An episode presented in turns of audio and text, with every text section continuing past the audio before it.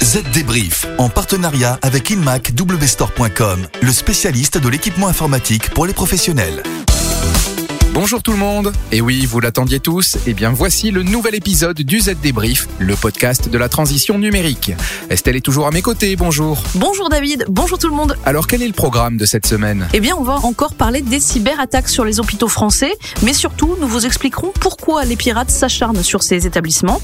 Dans l'actualité également, les conséquences de l'incendie sur le data center OVH Cloud de Strasbourg. Il sera aussi question de la nouvelle bataille que prépare Qualcomm pour concurrencer Apple dans le domaine du son. Nous parlerons aussi de la première vente aux enchères judiciaires de bitcoins qui doit se tenir à Paris et de la manière d'accélérer son navigateur Chrome, et ce en seulement 5 minutes. Et puis si vous voulez en savoir plus sur les thèmes abordés dans le Z débrief, vous le savez, à chaque chapitre, un lien vous attend dans le player du podcast. Allez, le Z débrief, c'est parti. Les dernières infos. Cette semaine donc, un nouvel hôpital s'est retrouvé dans la ligne de mire de pirates informatiques. Après Dax et Villefranche, c'est au tour de l'hôpital d'Oloron-Sainte-Marie, situé dans les Pyrénées-Atlantiques, de se débattre avec un ransomware. Les attaquants ont réclamé 50 000 dollars en échange de la clé de déchiffrement.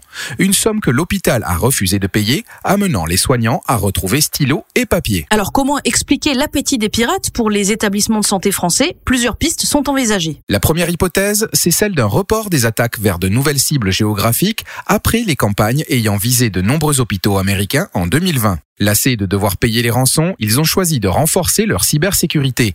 Du coup, les pirates se seraient reportés sur les hôpitaux français. L'autre piste serait l'attrait pour les établissements de l'Hexagone en raison de leur protection informatique défaillante.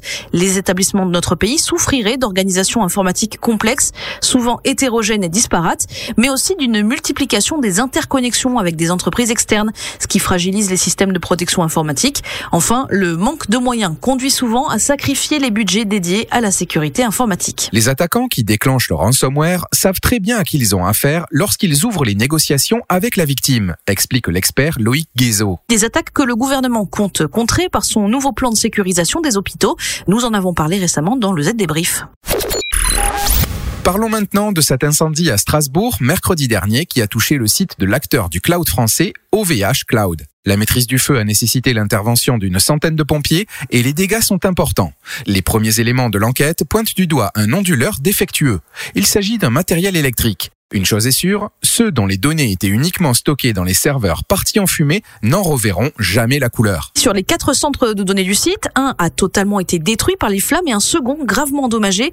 L'électricité a été coupée sur l'ensemble du site et du coup, de nombreux serveurs qui y étaient hébergés sont encore à l'arrêt, même s'ils sont intacts. Un incendie qui tombe mal pour OVH Cloud puisque la société envisage une prochaine introduction en bourse. L'entreprise opère 32 data centers dans le monde et est en position de concurrencer les géants du cloud que sont AWS ou encore Microsoft Azure.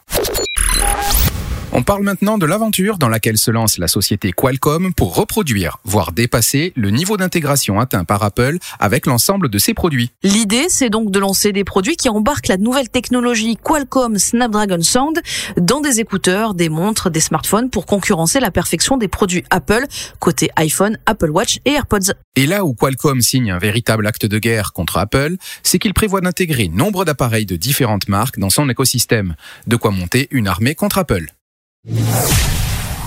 Aujourd'hui, en entreprise, la flexibilité et la mobilité sont essentielles pour répondre aux besoins d'interaction et de communication.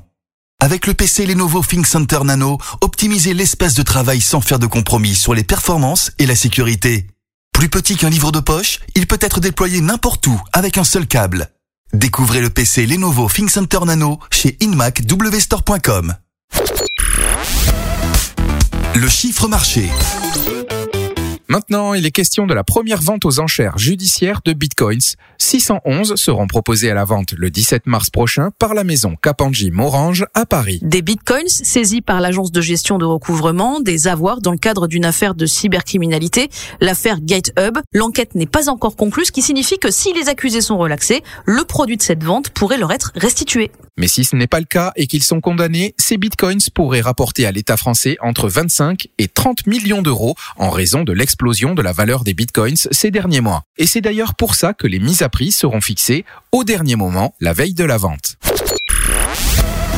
Ça peut toujours être utile. Allez, pour finir, on vous dit comment booster votre navigateur Chrome. La première étape consiste déjà à redémarrer votre navigateur. Fermez puis rouvrez, c'est tout simple. Comptez aussi le nombre d'onglets qui sont ouverts en même temps. S'il y en a plus d'une douzaine, c'est beaucoup trop.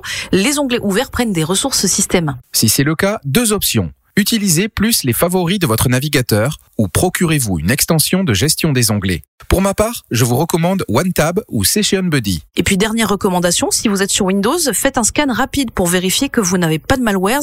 Utilisez le scanner de Chrome en cliquant sur les trois points en haut à droite du navigateur, puis allez dans Paramètres, Paramètres avancés, réinitialiser et nettoyer, nettoyez l'ordinateur, puis cliquez sur Rechercher.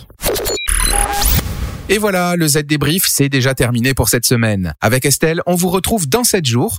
Pour ne rater aucun épisode, pensez à vous abonner sur Spotify, Deezer ou Apple Podcast. N'hésitez pas à nous écrire sur le site zdnet.fr ou nous interpeller sur les réseaux sociaux. Et puis si vous aimez le Z débrief, parlez-en à vos amis, dites-le nous aussi en laissant euh, des petites étoiles ou un commentaire sur votre application préférée.